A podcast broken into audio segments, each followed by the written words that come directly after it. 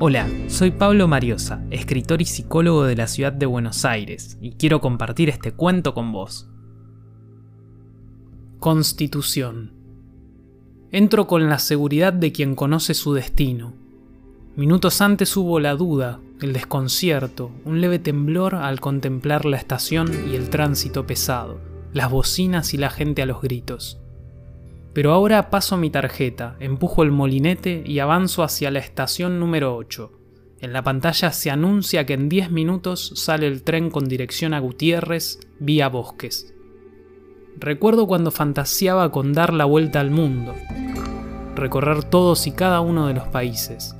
No fue hace mucho.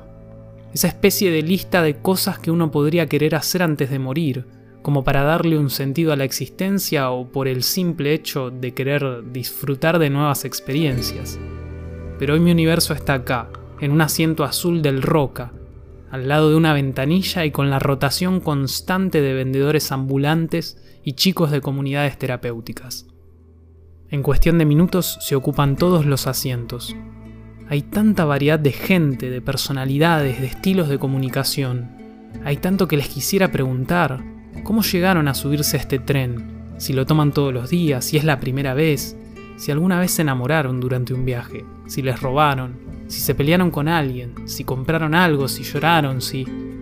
Viajar, viajar, viajar. De lunes a viernes, de lunes a domingo, desde siempre y hasta siempre. ¿Por qué no puede ser este el centro del universo? Si en los ojos color azabache del niño que juega con el respaldo de un asiento están todas las emociones humanas. Si en los brazos de la madre que le da la teta a su bebé fluye la sangre que nos mantiene con vida.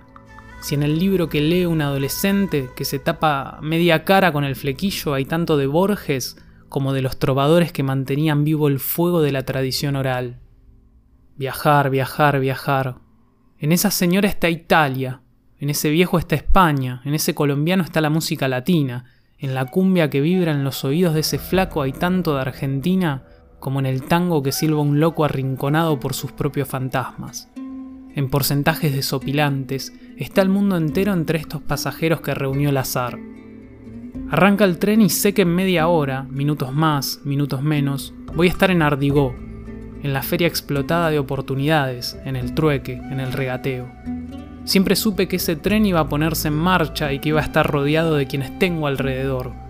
Yo no sé si será mi último viaje. Yo no sé si en Ardigó me espera el primer ladrillo de mi futuro o mi último acto consciente, si a la altura de Temperley voy a cruzarme con alguien que cambiará mi vida. Por esto mismo, las estaciones que me separan de Ardigó son las mismas que podrían separarme de París, de Roma, de Tokio. Ningún tren pasa dos veces por el mismo lugar en las mismas condiciones. No ocurre ni siquiera en los países más organizados del mundo, porque las variables son infinitas, y como constantemente estamos perdiendo trenes, cada día nos subimos a trenes inigualables. Constitución. Pablo Mariosa. Historias para ser leídas en hora pico. Gracias por escuchar. Si te gustó mi lectura, te invito a seguirme en Instagram y en Facebook como Mariosa Pablo. Nos leemos.